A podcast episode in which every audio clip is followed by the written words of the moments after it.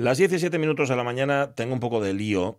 Antes se decía, no sé si sigue diciendo, tengo un cacao, que tampoco sé por qué se decía tengo un cacao. Igual porque el cacao hay que revolverlo y mezclarlo y todo esto. Yo lo hago todas las mañanas porque mi hijo sigue tomando cacao de cierta marca que yo ya le he dicho, hijo, pero ¿por qué no te tomas uno que sea cacao, cacao? No este, que es que tiene, ya, papá, pero es que me gusta. Dice, pero vamos a ver, hijo, si es que ni siquiera se revuelve bien, si es que tiene unos grumos ahí que hacen. Y dice, no, no, si lo anuncian por eso, además. Dicen que lo bueno que tiene esa marca de cacao son los grumos. Y dice, pero no, hombre, no. Eso es hacer de la necesidad virtud. Si es que no te das cuenta. Bueno, da igual. El asunto es el siguiente, que estoy un poco liado. Es como lo de la temperatura y la sensación térmica. Tú hoy, por ejemplo, sales de Gijón, tienes una ciudad ahí, no sé, viviendo un martes cualquiera por la mañana, con este que va a trabajar, con los autobuses circulando, con los guajes yendo al cole, y llegas a Oviedo y te encuentras que es domingo. Y entonces tienes una, claro, es una especie como de salto al vacío, algo parecido a lo que le pasó a Marty McFly cuando se subió al DeLorean y de repente apareció con su con su chaleco acolchado y, y todos le miraron raro, pero es que el raro era él en ese momento, que se sentía extraño por estar en dos dimensiones distintas en tan poco tiempo, era él. Es una sensación muy parecida a la que tuve, porque la recuerdo perfectamente, la primera vez que viajé en avión. La primera vez que viajé en avión fue... No, miento, no fue la primera. Em, no, ya había ah. viajado antes en avión, pero no sé por qué la primera vez que viajé en avión no tuve esa sensación. Ya habías estado nervioso antes. Ya habías estado, en efecto. Eh, fue una vez que fui a Madrid y yo tenía ya que 19 años, una cosa así. Sí, porque fui a un concurso de la tele que no era saber y ganar, porque era en Barcelona, cuidado. ¿eh? Era otro concurso de la tele, yo soy experto en concursos de la tele sin querer, pero lo soy. Bueno, el caso es que fui a, aquel concurso y me acuerdo que me dejó una sensación rarísima el coger un avión en, Ranón, que no se llama así, el aeropuerto de Asturias, y llegar a Madrid como, yo qué sé, como 40 minutos, 45 minutos después estar en Madrid. Y me resultó tan extraño, digo, pero ¿cómo es posible que haya volado tan rápido? ¿Cómo, puede ser? Estaba yo, estaba rarísimo. Bueno, pues hoy por la mañana estoy así de raro. Y dice, no sé si es martes, no sé si es domingo. Luego, ya sabéis que hoy es martes de campo, hombre, y es está en Oviedo. Y si te pasas por al lado de la capillina de la Valesquida, que la tenemos justamente aquí cerca, está montando ahí el puesto porque reparten 3.800 bollos preñados. Hay, Madre mía. Sí, sí, en el martes de campo. A ver, 3.800 bollos preñados son muchos por persona. Por, y día, por persona y día, en efecto. Hay quienes, hay quienes trabajan a tres turnos, con lo cual tienen derecho a, a 3.800 por tres. Eh, no, creo que dan uno por persona, pero siempre habrá alguien que se cuele. Eh, tienes que ir, no sé cómo funciona. ¿eh? Luego, si eso me, me, informo, o si, hay, por ejemplo, María Sumuñiz, que es muy activa y lo tiene cerca y es muy Oviedo, muy mm. Carballona, sabe cómo funciona, me imagino que tienes que dar un vale. O sea, tú tienes tu vale como socio mm. de la Valesquida y entonces vas ahí. Claro, el vale de la Valesquida, tiene, tiene todo el sentido. Bueno, tú vas ahí, lo das el vale y te dan la que es botella de vino, bollo preñado y qué más te dan. José, que tú eres Oviedo, no me digas que es bollo preñado, botella de vino. Nah, José está mirando el ordenador, no hay manera con él. Bueno, no importa, no importa, tú te quedaste sin bollo preñado, ¿oíste? Luego, aparte de los 3.800 oficiales, hay muchísimos miles más de bollos preñados. Hoy es un día de bollo mm. preñado en Oviedo. Si es que no hay nadie que no vaya. Había un escoles en las panaderías, que era, por cierto, lo único que estaba abierto, pero un escoles ah, y en las confiterías también, aquí en Rialto, aquí al lado, también había una cola tremenda. Mm. Eh, así que nada, hoy toca eso. Felicidades eh, a toda la gente carballona, a toda la gente de Oviedo, mm. que seguramente algunos dirán, va, pues mira, ya que se quedarán algunos, eh, y dirán, vamos a celebrar el martes de campo aquí, pero otros dirán, va, vamos a aprovechar que hay fiesta, y entonces tendrán la misma sensación que tuve yo, pero al revés. Ellos saldrán de un domingo en Oviedo mm. y llegarán a un martes, pues donde sea, en Gijón en Luarca, donde les apetezca. Pero en cualquier caso, y día de fiesta, y aunque solo sea, aunque solo sea porque otros viven la fiesta y otros la disfrutan, nosotros también lo hacemos. Em, despedidas, la de Alberto Marcos Vallaure, quien fuera rector de la Universidad de Oviedo, geólogo de, de, vocación de profesión, pero que hizo, y esto lo destacan todos los medios de comunicación, también aquí lo hemos destacado en RTPA, que hizo una labor tremenda al frente de la Universidad de Oviedo entre el 84 y el 88 que eran años francamente delicados. Pues ayer Alberto Marcos Vallaure se nos fue con 78 años, em, eh, que no son nada, porque 78 años son es, bien poca cosa. Todavía, yo qué sé, pues puedes tirar otros 10, otros 20 incluso, eh, y si encima eras como Alberto Marcos Vallaure, pues productivo.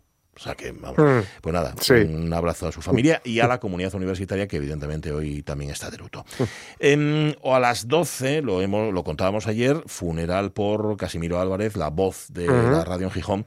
Esto no sé si debo hacerlo o no, pero me cuesta mucho sustraerme mm. a la tentación. Es que por la mañana me mandó em, Germán Heredia, mm. que como es colaborador de esta casa, tiene, tiene enchufe y nosotros con él me mandó lo ah. que dejó escrito Casimiro Y que hoy, sí, y que hoy se va a leer a las 12 en, el funeral en San Lorenzo. Ayer no estuvimos, porque somos poco de pésames y demás, ya lo hicimos aquí en la radio, no estuvimos en el tanatorio, pero me imagino que aquello sería una romería. Me imagino que pasaría medio Gijón y el otro medio lo pensó. Sí, sí. Entonces hoy el funeral también va a ser. Nosotros no podemos estar porque estamos en la radio. Em, lo que escribió Casimiro, por no contarlo todo, porque esto es así, mm, eh, claro, rompes la exclusiva o sea, tienes la exclusiva tú, pero luego el que vaya a, las 12 dirá, va, pero esto ya lo escuché en la radio. Vale, pues solo vamos a contar, solo vamos a contar que eh, Casimiro dice, yo ya estoy camín del otro mundo, solo en mi cuerpo está aquí delante ahora. Pero los rapazos de la funeraria meteránme en el coche luego y llevaránme para el hotel Huesos Palas, en Cianes. el Huesos Palas. Que por cierto, una vez quedéme encerrado en el mismo, hasta que llegó una vecina, sácame de allí. No sé con quién, no sé con quién quedaría hablando. pues no sé si con un muerto o con un vivo, Casimiro. Bueno, lo que escribe, los dos folios, escritos por Casimiro, son de antología. Como a lo mejor no vais al funeral, pero tampoco queremos estriparlo hoy porque es el día de autos. Mañana, si eso lo leemos, porque de verdad es una, es una fe de vida, es una profesión de fe de una persona que creía que creía en la vida. Y, que lo demás era es que dice, venga, os leo otro, otra otra frase nada más. Dice, vinimos al mundo para gozar a bondo de todo lo bueno. La presencia de las flores, los árboles, los soles del mar, el azul del cielo, la borrina, el cantar de los paserinos, del amor y admiración por las mujeres, el precio, el aprecio, dice por los hombres, lo dice en su caso, porque yo, dice, gocé de todo esto. Es precioso, de verdad que sí. Mañana lo mm. leeremos, mañana le ponemos una musiquina guapa, a ver si encontramos la banera de Casimiro, la mm. banera de Gijón, y la ponemos ahí de fondo. Pero bueno, mm. se marchan personas irrepetibles, marchen paisanos como Alberto Marcos Vallaura y Casimiro Álvarez, pero quedamos otros. que, no es, consuelo. Quedamos Jorge Somos un poco más de garrafa y Somos, pero, pero, intentando mejorar eh, todos los días. Oye, ayer, mira, era el, día de, ayer era 6 de junio, y por una serie de circunstancias, bueno, sobre todo porque vino Thomas Mann, que oye, también hizo lo suyo, ¿eh? las cosas como son. Thomas Mann también durante la Guerra Mundial fue muy, muy beligerante contra Hitler y mostró su desprecio y todo lo demás. Pero ayer no hablamos del día D, no hablamos el 6 de junio en el que las playas de Normandía fueron invadidas con... Bueno, no sé si tú llevas el cálculo de cuánta gente se murió en las playas de Normandía, mm, pero... Sé que en Omaha, Omaha Beach, que es la que más eh, tal, creo que, que han dado por 3.000. 3.000, solo en una playa, ¿eh? Solo en una playa. Solo en esa playa, sí, porque ahí es donde, bueno, la mítica que, que hubo un fallo eh, a la hora de, cargarse las defensas del muro atlántico. Que por cierto, luego en, las, en la revista de prensa vamos a traer una noticia relacionada con el muro atlántico y Asturias. Ah, fíjate. Cuidadín. y, y, ahí, claro, cuando, cuando llegaron, era eh, los, testimonios. Todavía ayer estuve escuchando en un podcast, podcast especializado que un, superviviente, uno, de, los, de, los, paisanos que estaban allí ya hace unos años, decía que era eh, como, como ir a la feria, como el tiro al pato. ¿verdad? A los patitos estos que, ¿sabes? que, van pasando. Y ahí eh, es donde, mm, que esto está reconocido por Eisenhower, donde incluso llegó a plantearse darse la vuelta. O sea, porque sí, muriendo. directamente, porque, era una carnicería, vamos. Porque era una carnicería y, no lo hicieron porque uno era dejar era un poco feo porque era dejar en, tierra a los que ya habían desembarcado, que, no, que no lo iban a pasar muy bien. Y dos, porque bueno, llegó un momento que por aluvión eh, consiguieron, consiguieron llegar hasta las defensas alemanas. Pues Pero claro, a base de, de, de, morir gente, claro. Ya, ya, ya, no, no, eso está claro. Mm, pero vamos, gente a, dolor, a chorro moría la gente. Sí, sí, sí. Sí, fíjense en las únicas imágenes, hay muy poquitas, porque ya saben que estas de em, Robert Capa se, estropearon, porque algún espabilado las abrió y se velaron. Ya, fíjate. Que, que es para matarlo, perdón, vamos fastidias. O sea, el tío vaya a jugarse la vida y luego llega Pepe Luis y, me abre, y me abre, y me abre la caja de las fotos y las velas, ¿no? no y luego y luego hay unas, unas imágenes de, de vídeo y son, son muy espeluznantes, pero demuestran esto que siempre decimos, que en la vida real, en las mm. películas bélicas siempre hay banda sonora y queda muy épico, ¿no? Muchas veces, pero en la vida real no. Y en la vida real la, muerte es, bastante patética siempre, es bastante dolorosa, bastante chunga.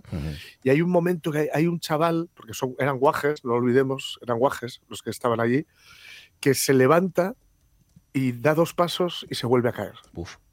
Porque le había, o sea, van andando, tiene así como un parón, que es cuando le dan al prove, se, se, se, viene así un poco abajo, da dos pasos, se vuelve a caer y ves lo, lo, el poco glamour ¿no? que tiene la, muerte, la muerte en la playa. Una cosa es el día de, evidentemente, y otra cosa, digo la película, el día más largo, y otra cosa es lo que ocurrió en el día del 6 de junio. Bueno, em, no vamos a hablar del, directamente, aunque yo, aunque sí en la revista de presa, y Jorge seguramente lo tocará en otro momento esta semana, pero si os queremos hablar, fíjate, es que el otro día me pasó que me estuvieron contando una persona a la que aprecio mucho, a la que tengo mucho cariño, me estuvo contando su mili.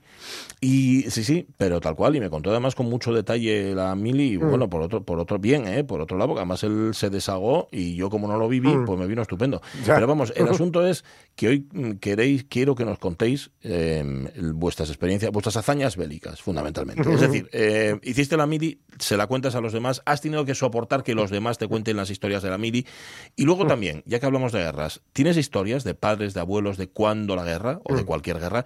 Seguramente tendrás muchas de posguerra, pero bueno, si tienes alguna de la guerra, nos lo cuentas también. Bueno, eh, 984 1050 48 por si queréis llamar. Eh, aclaro lo siguiente, mm, dice mm. María Sumuñiz, que no sé por qué nos ha salido un mensaje agradeciéndole que se ponga en contacto con nosotros. Un mensaje automático. Dice, hola, gracias por ponerte en contacto con nosotros, pero ha salido el solo, yo no escribí nada. Bueno, dice que su, sí, su golín papi fue cobrador de la badesquida muchos años y al menos por aquellos años mm. se daban un vale por el bolso, bueno, que es el bollo, me da la impresión, y la mm. botella de vino. ¿Ves? Esa era la idea que yo tenía en la cabeza. Y nos dice Alfredo Azadón, oye fiesta en Carrizo de la Ribera, en León, romería de la Virgen del Villar. Pues nada, felicidades también a los de Carrizo de la Ribera. Sintonía, por favor, José. La radio es mía. Con Pachi Poncela.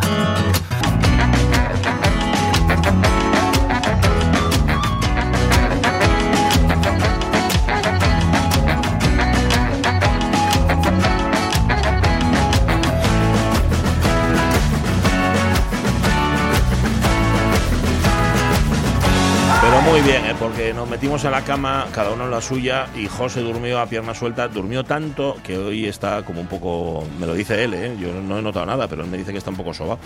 Em, yo también dormí muy bien. ¿Tú cómo dormiste hoy, eh, Jorge Alonso? bien, bien, bien, bien, Me desperté tempranín, además. Bueno, bueno, estupendo. Pues nada, estamos todos en forma. Qué bien. No está Sonia que volverá, porque creo que mañana ya vuelve. Se ha ido por los praos. Aunque la tendremos, ¿eh? contando su parte del diario de una reina, ¿sabéis? En el que están ahí mm. involucrados, eh, Alonso y y tenemos además hoy, em, eh, vaya, Club de la Amistad con Ismael Díaz Galán y con Jorge Capa. El apellido sonará y Jorge Capa, si no suena como sociólogo o suena como poeta.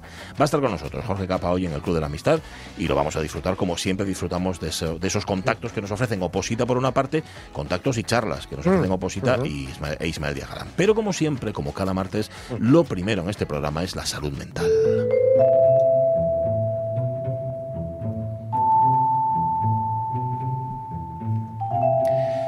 Preocupación, claro que sí, pero preocuparse dándole vueltas al asunto no sirve para nada. Por eso en la radio mía lo que preferimos para hablar de salud mental es que sea una experta.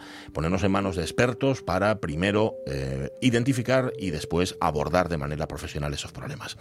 Doctora Teresa Pérez Espinosa, muy buenos días. Buenos días, Pachi. Buenos días a todos. Un gusto, un gusto charlar eh, en este martes. Vamos a hablar de algo, mm, de un asunto que yo no sé si hasta hace relativamente poco ni siquiera se, se ascribía a lo que podía ser o lo que podía considerarse como un trastorno mental. Hablamos de los trastornos que tienen que ver con la, con la alimentación. Mm, ¿Es muy reciente eso de que se le considere un trastorno, un trastorno mm. mental, un, problema mental, doctora? Bueno, los últimos 30 eh, años, más o menos, ¿no? ha ido cambiando mucho, ¿no? Ha ido cambiando en que cada vez primero que han ido en aumento, no solamente porque se visibilizan más los problemas de salud mental, que eso es lo, más importante, sino que desgraciadamente han ido en aumento. Y pasó de, hablar eh, hace, pues eso, 30, 35 años, eh, que eran cuadros raros, ¿no? Raros, y, no se entendían, ¿verdad? Hasta que el aumento, la prevalencia que tenemos es tan importante que efectivamente ahora ya sí podemos hablar con conocimiento, cada día vamos aprendiendo, no cabe duda, pero ya hay unidades y, hospitalizaciones de lo que se llama los TCA, que significa trastornos de conducta alimentaria. Eso es. decir, dentro de los trastornos de conducta alimentaria tenemos que hoy le dedicaremos eh, el programa a la anorexia nerviosa. Vale, porque, no es el único, evidentemente. tampoco sé si es el, que tiene más prevalencia, el que tiene más incidencia, doctora, la anorexia. Sí, el más grave. El más, grave. Es el más grave. De lo cual, el próximo martes hablaremos de, los otros problemas, de los otros trastornos de conducta alimentaria. Y hoy vamos a definir que, según la OMS, son trastornos que presentan comportamientos alimentarios anormales, preocupación por la comida en exceso, en la mayoría de los casos preocupación por el peso, como es la anorexia y la bulimia, y preocupación por la figura corporal. El eh, trastorno de conducta alimentaria no es un problema con la comida, es un problema que se refleja en la comida, porque es un trastorno conductual.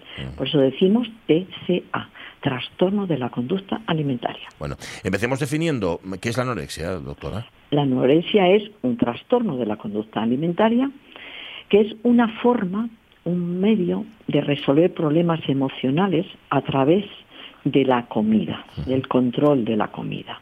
Equiparan la delgadez con la autoestima es decir, se caracteriza por un peso anormalmente bajo, un índice de masa corporal para estatura y edad tremendamente bajo, un temor intenso y racional a sufrir un aumento de peso con una percepción distorsionada de la imagen corporal. Pueden estar tremendamente delgados y ellos se ven eh, no, no ven la delgadez, sino que se fijan y se ven gordos o una parte de su cuerpo, las piernas gordas, se ven con barriga, es decir, hay una percepción distorsionada. Por eso es un trastorno mental.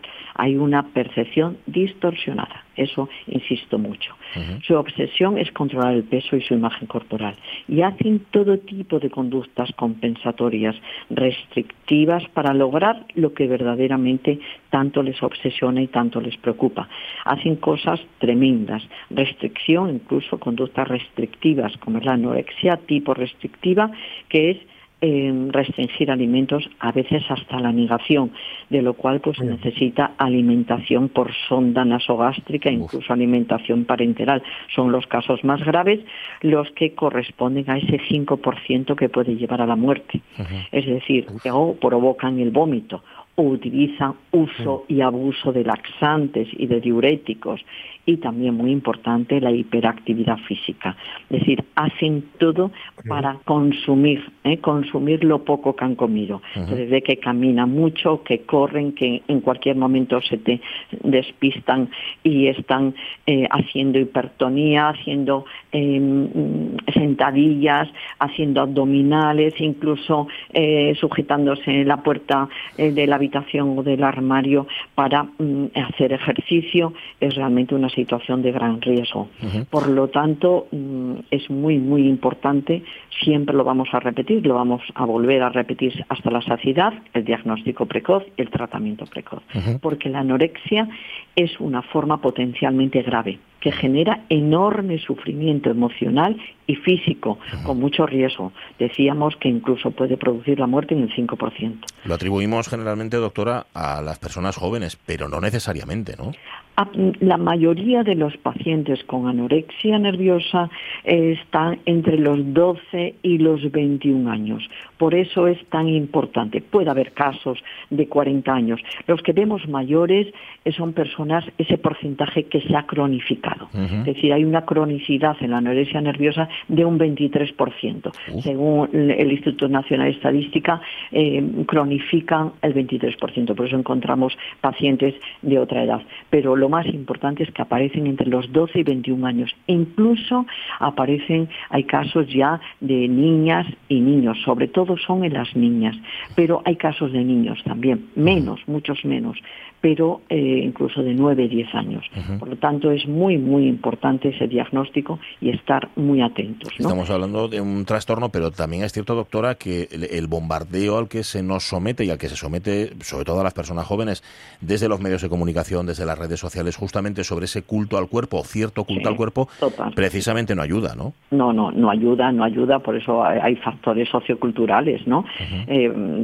evidentemente por eso en los últimos años ha aumentado mucho ¿no? la anorexia. No cabe duda que las redes eh, son espeluznantes, o sea, puedes entrar y es que te quedas horrorizado, o sea, no hace falta ser psiquiatra ni psicólogo para ver lo que realmente está moviéndose por la red, ¿no? Pero tienen síntomas y es muy importante que las personas, sobre todo los familiares, ¿no? Es decir, como aparece en edades tan tempranas, estamos viendo a nuestros niños ¿eh? delante de nosotros, cómo están cómo se conducen, ¿no? Y cómo se comportan con la comida, es muy importante estar muy atentos, ¿no? Muy atentos, porque el colegio y sobre todo la familia, fundamentalmente la familia. Yo hago mucha eh, esta observación y llamada de atención a los padres, a las mamás, a las abuelas, a las abuelas que se ocupan mucho de los de los niños.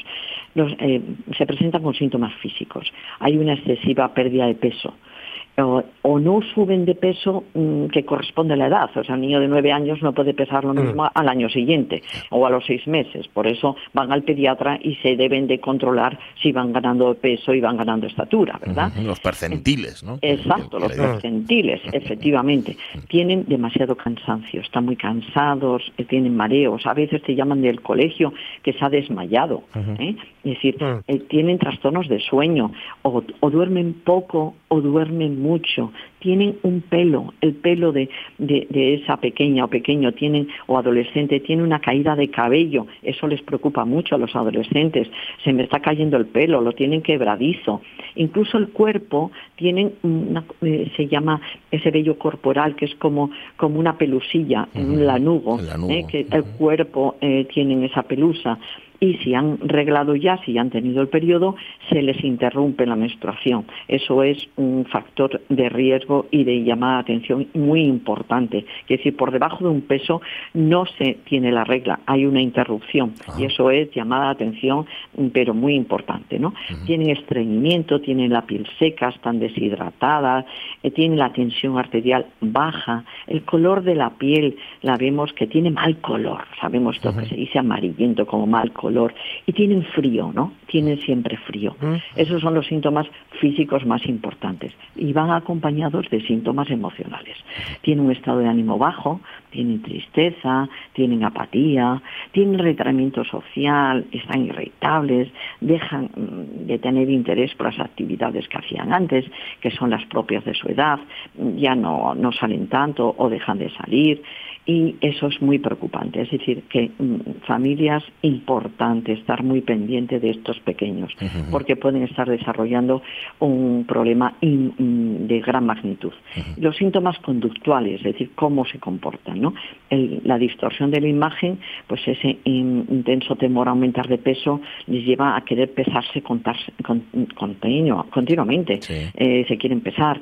Eh, ojo con las balanzas. ¿eh? Es decir, yo siempre les digo que hay que retirar las balanzas de, las balanzas de los baños, ¿eh? fuera, fuera. ¿Eh? es decir, eh, tenemos que controlar de otra manera, ¿no?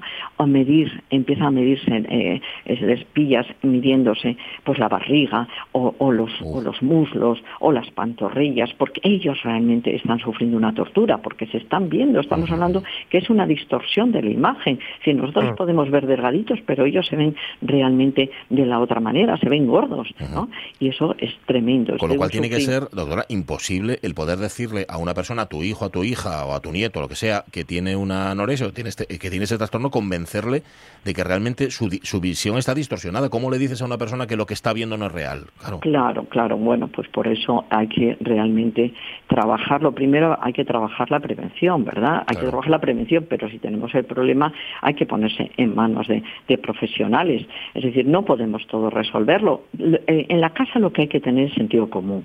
Y el sentido común nos dice muchas cosas, ¿no? Y en relación a la comida. O sea, ves que este niño o niña, sobre todo niña, eh, pequeña o adolescente, ya no quiere comer en familia, es decir, ni en familia ni en amigos, o sea, evita comer, ¿no? Porque porque para ella es una tortura, es una tortura estar en, en, una mesa viendo los platos y además está sintiéndose observada, ¿no?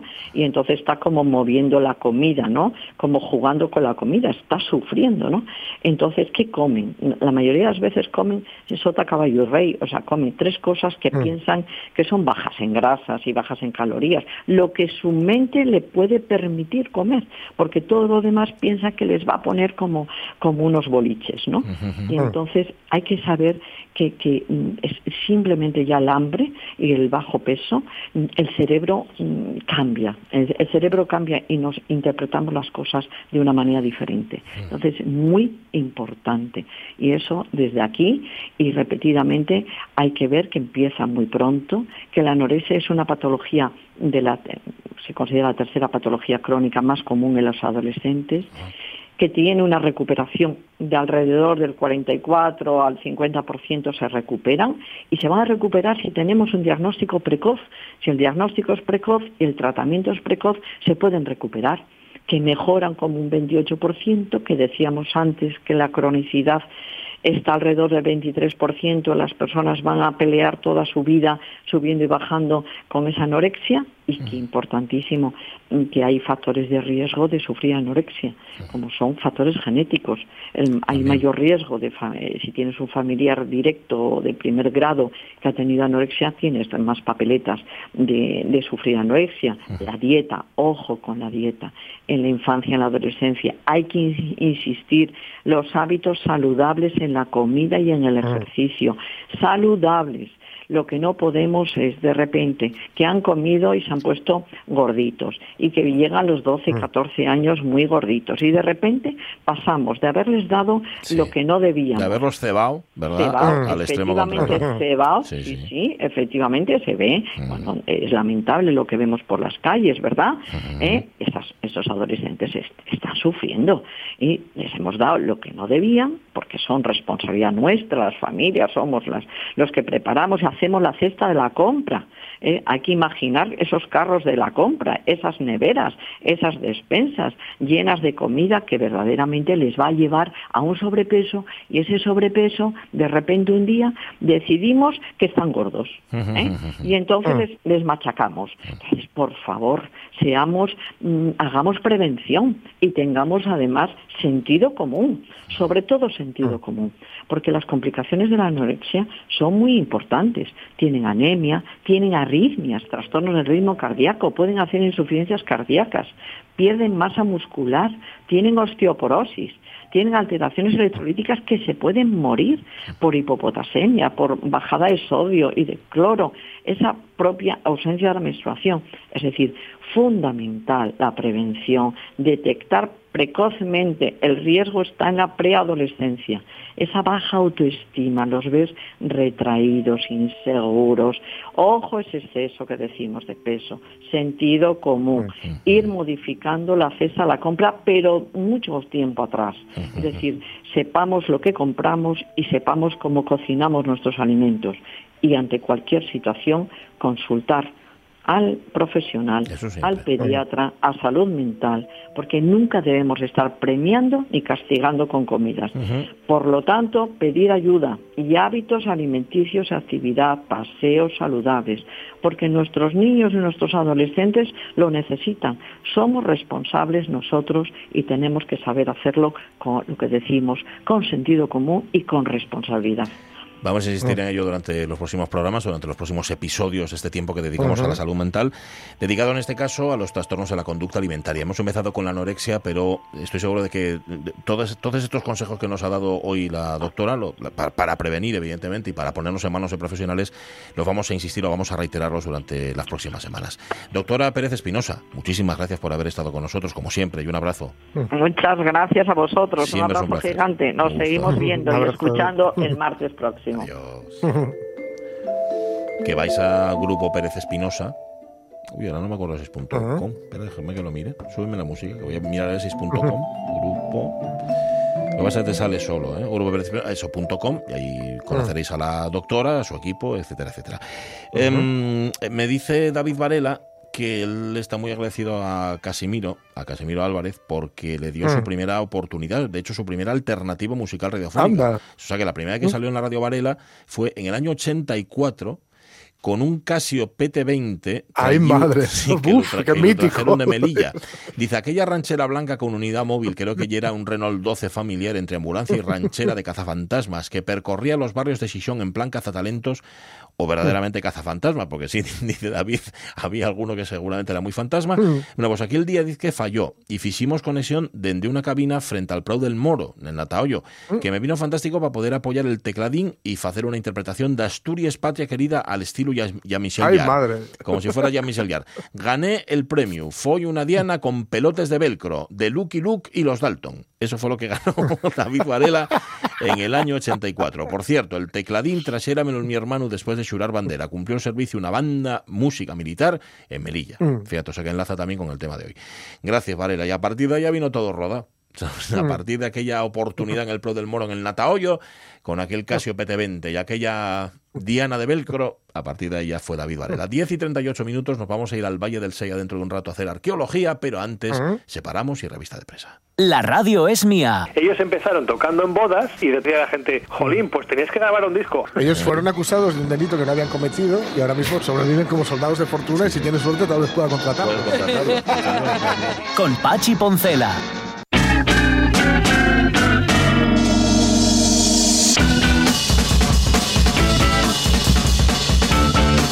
La revista de prensa, a ver si nos da tiempo, os cuento un mm. titular de estos tendenciosos. Es que lo ha compartido eh, Iván Armesto, ya lo sabéis, Iván Armesto, el de Gran Hermano.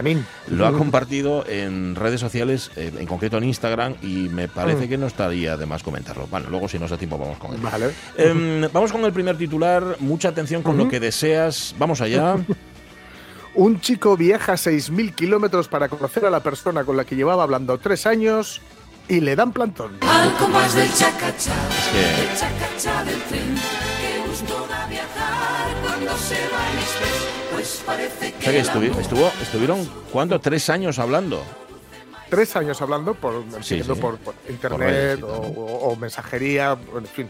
Eh, digitalmente, Ajá, digitalmente de, de, de, huella digital, ¿no? Uh -huh. Por cierto, el, el, el, titular que va después del gran titular es Decepción viral, que me encantó. es una, como el título de una película, ¿no? Decepción sí, viral, sí, una película sí, de Sandra Bullock que mezcla un poco todo. Sí, sí. Y bueno, Daniel Barrera, que así se llama este hombre, pensaba, está muy bien esto, ¿no? Pensaba que había conocido a su alma gemela por internet hasta que viajó 6.000 kilómetros para conocerla y nada, no, no sé no se presentó. Entonces dices tú, pues alma gemela, lo que se dice al Bueno, si es mi alma gemela, qué alma más oscura que yo. Ya, también es verdad. Oye, a lo mejor sí que es su alma gemela y no tuvieron ocasión de encontrarse, ¿sabes? Que igual resulta que sigue siendo. No sé qué recomendarle a Daniel Barrera. ¿Sabes, ¿Sabes qué es lo que pasa? Que, a ver. Eh, después de tres años yo entiendo que no, porque son muchos y, y no sé, eh, y, y, puedes llegar a tener una relación realmente bueno, de, de, cierta intimidad, ¿no? Uh -huh. Después de tanto tiempo hablando, aunque no te hayas visto físicamente. Sí. Pero es que, claro, mmm, si no conoces personalmente a la persona con la que hablas, uh -huh. eh, Manuela de 35 años sí. puede ser puede ser Federico. Juan Carlos de Juan Carlos de 60, ¿sabes? ese, ese, es el momento en el que se encontraron. Afortunadamente aquí no, no fue así. Entonces, claro, luego tú insistes en conocer de persona, te pegas la pechada de 6.000 kilómetros, que a ver, 6.000 kilómetros los haces en avión, pues no es para tanto, pero no. si los haces, por ejemplo, con el chacachá del tren. Bueno, pues, puede ser horrible. Con, con, salvo que vayas con el consorcio, se te puede hacer muy largo. Acabas ¿no? Con, se te hace más largo si vas con el consorcio. sí, sí. Claro, Acabas con las lumbares. Entonces, sí, claro, sí. tú, tú si, si, la otra persona a lo mejor no te ha dado toda la información acerca de sí misma, sobre sí. todo físicamente, uh -huh. o, o, bueno, de información de otra índole, pues claro, pues igual dices, pues prefiero darte plantón Casi y que mejor. se acaben estos tres años Casi antes mejor, que, que, nos conozcamos y flipes un poco. Bueno, ¿no? tengo que leer la, el sí. artículo de Excepción Viral para ver si al final cuenta qué pasó. Es decir, si, mm. David, si Daniel Barrera y su corresponsal siguen manteniendo mm. eso, eh, contacto. O, o, es lo que tú dijiste. Se acabó porque, mira, ya no puedo mantener esta mentira durante más claro, tiempo. Claro, claro, claro. Y además, y también, cuidadito, ¿eh? Porque, hombre, en tres años, si te están dando mucho la vara, cortas, ¿no? Y bloqueas. Sí. Pero igual, este hombre, igual el, el amigo Daniel Barrera, eh, creía que tenía una relación más estrecha de la que realmente A lo mejor, ¿eh? a lo mejor. Igual es un grandísimo plasta, las cosas como son. Pero claro, bueno, tres claro, años, claro, tres años no aguantas tanto, ¿eh? Yo creo que no. Los hay sufridores por todos lados. Pues nada, Daniel, ánimo, que de esos también se sale. Ánimo, ¿eh? Segundo... Las también te salen. Sí, señor. Segundo titular, vamos allá crean un material que es más fuerte que el acero y tan ligero como el plástico. Siempre que vuelves a casa, millas en la cocina, empadurnada de harina, con las manos en la sí, así están en el laboratorio, siempre Sí, con sí, las sí. manos en la masa. Afortunadamente no siempre se la escuela Joaquín Sabina, pero, pero claro, diréis, ¿para qué quieres algo que sea más fuerte que el acero y tan ligero como el plástico? Ya. Pues efectivamente para la telefonía móvil, Ah, vale, vale. ¿Para qué? Para que no se te sí. rompa la pantalla y todas estas para cosas, la ¿no? pantalla, efectivamente. Dice Claro. que es hasta seis veces más difícil de romper que el cristal a prueba de balas, con lo cual entiendo que es a prueba de balas. Porque si es hasta seis veces más difícil que, que le- de romper que el cristal a prueba de balas y veloz, como diría la vez el lomo, Sí, y pues siempre está de acaba- buen pues humor, será- además. y siempre está de buen humor, pues sería antibalas. Y, y pregunta que si se acabaron con esto las pantallas de móviles rotas por accidente. Bueno, evidentemente, la- ojalá se acabara con la obsolescencia programada, pero me lo veo bastante no, complicado. hombre, ¿qué dices? ¿Qué dices? O sea que si se puede aplicar a los móviles y que no se rompan las pantallas de móviles, no se aplicará. Y si se aplica, será Sí. a un precio absolutamente desorbitado, Totalmente, entiendo. No compensa. O se, si o no, se romperá, o se romperá otra cosa. No obstante, a ver, yo por meter aquí baza y, Mm. y llamar la atención, que es lo que me gusta a mí. mm, Mm. El primer móvil yo creo que lo debí de tener cuando todavía no había no, era, no estaba muy extendido, si esto es verdad. No sé por qué en mi Mm. casa tuvimos móvil muy pronto, luego lo dejamos de tenerlo y nos, Mm. nos pasamos al fijo, pero luego ya a partir, yo que sé, de hace veintitantos años ya móvil constantemente. Bien, en todos estos años de móviles, que igual tuve, en mi casa hubo unos cuantos y yo tuve también unos cuantos, pon que hayamos tenido en total entre mi señora y yo eh, 15 móviles, que son muchos, pero no serían tantos. Vale, en la vida, jamás, nunca, y estoy escupiendo para arriba, se nos rompió la pantalla del móvil. Nunca. Mm. José Rodríguez, ¿a ti, ¿a ti se te rompió la pantalla? Nunca. Jorge Alonso, ¿a ti se te rompió alguna de la pantalla del móvil? No, no, no, no. Tener alguna rajina típica así de tal, pero, gracias. Pero tanto como para hacerla, por ejemplo, inviable, no. Ajá. No, no, no. Es que no sé, a ver, tiene que haber personas que en efecto sí que se le rompan las pantallas del móvil, yo que sé, Mm. Juanito Yarzábal, subiendo por Sí. los montes, Calleja, no, no el Es carpintero, tiene- el otro, Jesús Calleja. tiene Jesús Calleja. Fran de la jungla. Sí, sí, claro, claro, claro, esta gente, sí, sí, la gente que lo va pidiendo, ¿no? Eso, claro. Enrique, En- Enrique Ponce, ¿no? Por ejemplo, por ejemplo, Pinito del Oro, que se subía ahí Claro. arriba, tal, no sé. Estas cosas, Pero, pero, claro, hay que, ten- hay que tener en cuenta que se te tiene que caer la pantalla Sí. sobre una superficie eh, afilada, o sea, algo, Sí, el, porque el, el pico de algo, ¿no? Porque si no, Ujú. el móvil de hecho está pensado, es plano, entonces está pensado precisamente para que no se caiga claro. con, sobre, sobre la pantalla. Y ahora no olvidemos que lo que le ponemos eh, protector. Sí, sí, que, bueno, que yo el otro día se lo arranqué y todavía no se lo puse porque me gusta tanto ver en mi Mm. móvil así nuevin, nuevin, que Claro. no, todavía no se lo cambié, pero tengo que ir. No, son, ya lo sé, ya lo sé, José, ya lo sé. Pero es que ni rayado lo tengo. Bueno, no sé. Ellos sabrán, ellos sabrán por dónde nos quieren quitar el dinero. Pero, pero fíjate, Pues eh, a esto los estamos identificando, pero ya están Ujú. identificados los malos del espacio, del universo. Tercer titular. Pues sí, pues sí, pues sí. Hay cuatro civilizaciones hostiles en nuestra galaxia, dice un investigador español. 4, 5, 6, 7, 8. 9, 10, 11, 12. Ahí están.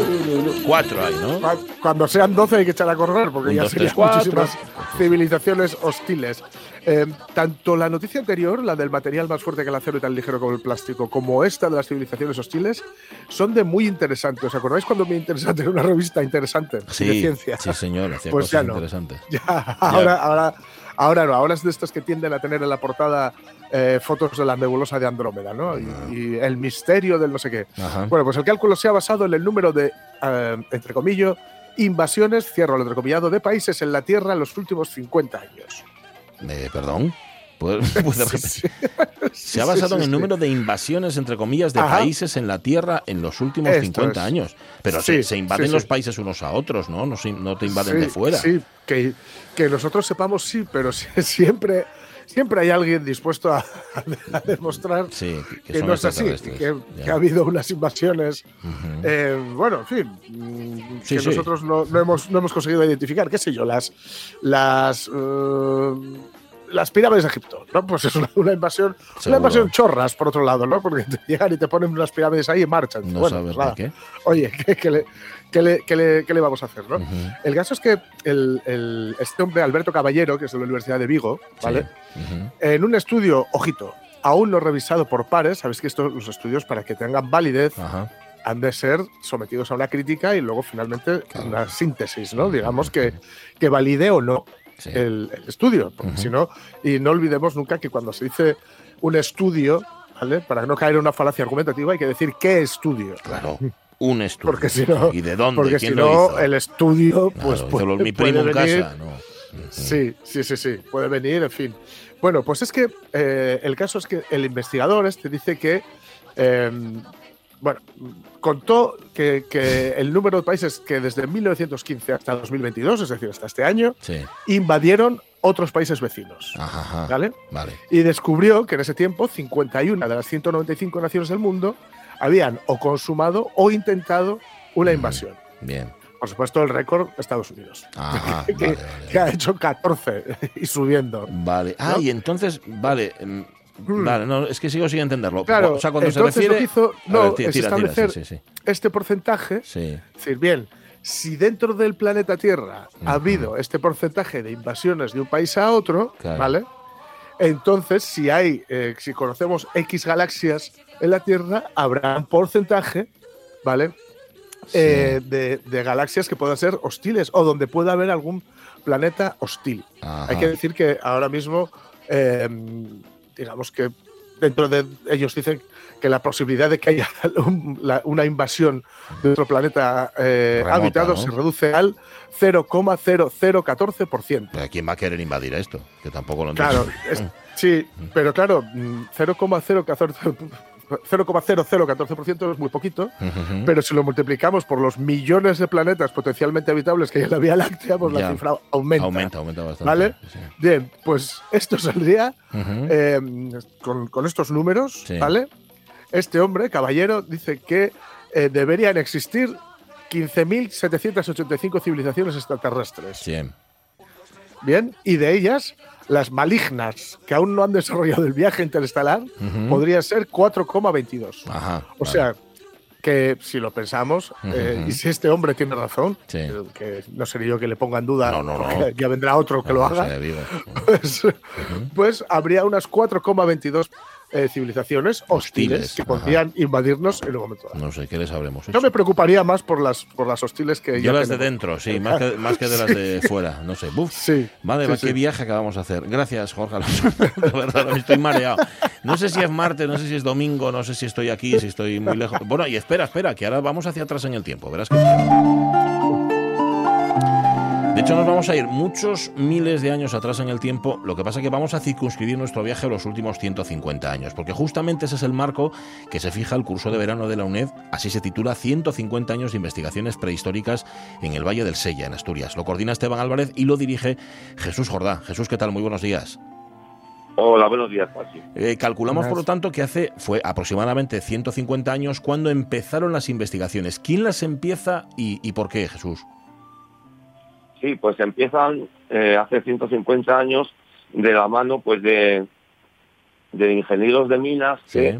em- eh, empezaron a excavar en, en yacimientos arqueológicos, concretamente en cuevas del, del Valle del Sella, ¿no? Por ejemplo, en la cueva de Coyubil, pues ya se excava hace 150 años y eh, acto seguido, a, a finales del siglo XIX y principios del XX, ya comienzan las excavaciones y las investigaciones, digamos, a mayor escala de la mano de, de la Comisión de Investigaciones Paleontológicas y Prehistóricas de lo que entonces era la Junta de Ampliación de Estudios, lo que es ahora el Consejo Superior de Investigaciones Científicas, ¿no?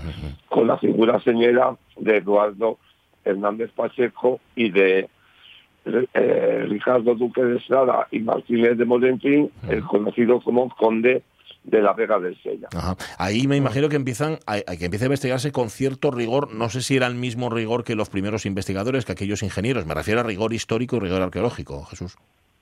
Sí, mm, ya en, es- en esos primeros momentos del siglo XX ya se empieza a, a investigar con, como tú dices, con cierto rigor, ¿no? No exactamente con el rigor con el que trabajamos ahora, Sí. pero ya con una metodología más precisa que permitía, pues por ejemplo, diferenciar las diferentes capas estratigráficas que componían los yacimientos. Y así eran capaces de aislar pues elementos más recientes que estaban encima de elementos más antiguos. Mm, se hizo mucho destrozo, perdón, ¿eh? en esos primeros años de investigación, porque muchas veces sabemos, si no se investiga con rigor, si lo que se va buscando es otra cosa o no se aplican los métodos que hay que aplicar, puede que nos hayamos perdido algo. ¿Ha sido así? Bueno, eh, ha sido así relativamente, ¿no? Efectivamente, en esos primeros momentos no, no sé, sería una metodología tan estricta como la que seguimos nosotros ahora, ¿no? Pero, y sí, en ese sentido, se han perdido cosas, pero mm, el, el volumen de lo excavado, pues eh, aunque es muy notable, mucho más grande del, del que hemos excavado nosotros, eh, eh, todavía es un, un volumen grande lo que dejaron, ¿no? que nos permite seguir obteniendo datos con mayor precisión. El curso se desarrolla del 16, perdón, del 14 al 16 de julio, en concreto. Em, En la primera de, del, del 13. Del, del 13. Vale, vale. Es que te- Del está, miércoles 13 al, al Vale, 15, vale. del 13 al 15. es que estaba justamente en la, claro, en la web todavía viene como de 14 al 16, pero nada, lo corregimos Mm. inmediatamente, del, del 13 al 15. Y, en la primera ponencia, de hecho, el primer curso tiene que ver, lo, lo ofrece Jesús Jordá, y habla sobre la generosidad geológica natural de, de esta tierra. Eh, Lo hemos hablado de aquí en otras ocasiones, Jesús, es que es, es una especie de, de- de paraíso geológico y de paraíso arqueológico también. Mm. Sí, es, es, un, es un paraíso eh, para los habitantes que, que estaban en la zona del Valle del Sella en la prehistoria. Era una zona óptima porque les ofrecía eh, refugio en las cuevas, tanto para las inclemencias del tiempo como para eh, protegerse de los de los carnívoros y de otras comunidades que fueran agresivas, como por la obtención de, de recursos que mm, pudieran a, los que pudieran acceder, no como la, la caza o la recolección de, de mariscos, de moluscos, ¿no? Ujú. Así es. Y eso eh, lo, seguimos seguimos encontrando. Es decir, ahora mismo la investigación arqueológica en esa zona lo que hace ya es eh, buscar o, y analizar y estudiar y colocar en su sitio lo que se encuentra, o todavía sigue habiendo descubrimientos, todavía hay sorpresas, Je- Jesús. Todavía hay sorpresas. Como bien dices, eh, seguimos trabajando sobre los mismos yacimientos para ir cada vez más fino, tratar de conocer mejor esos sitios, ¿no? Pero aún así, de vez en cuando hay sorpresas y eh, se encuentran cosas, eh, yacimientos nuevos o dentro de un mismo yacimiento se encuentra otra zona en la que poder eh, realizar investigaciones, ¿no?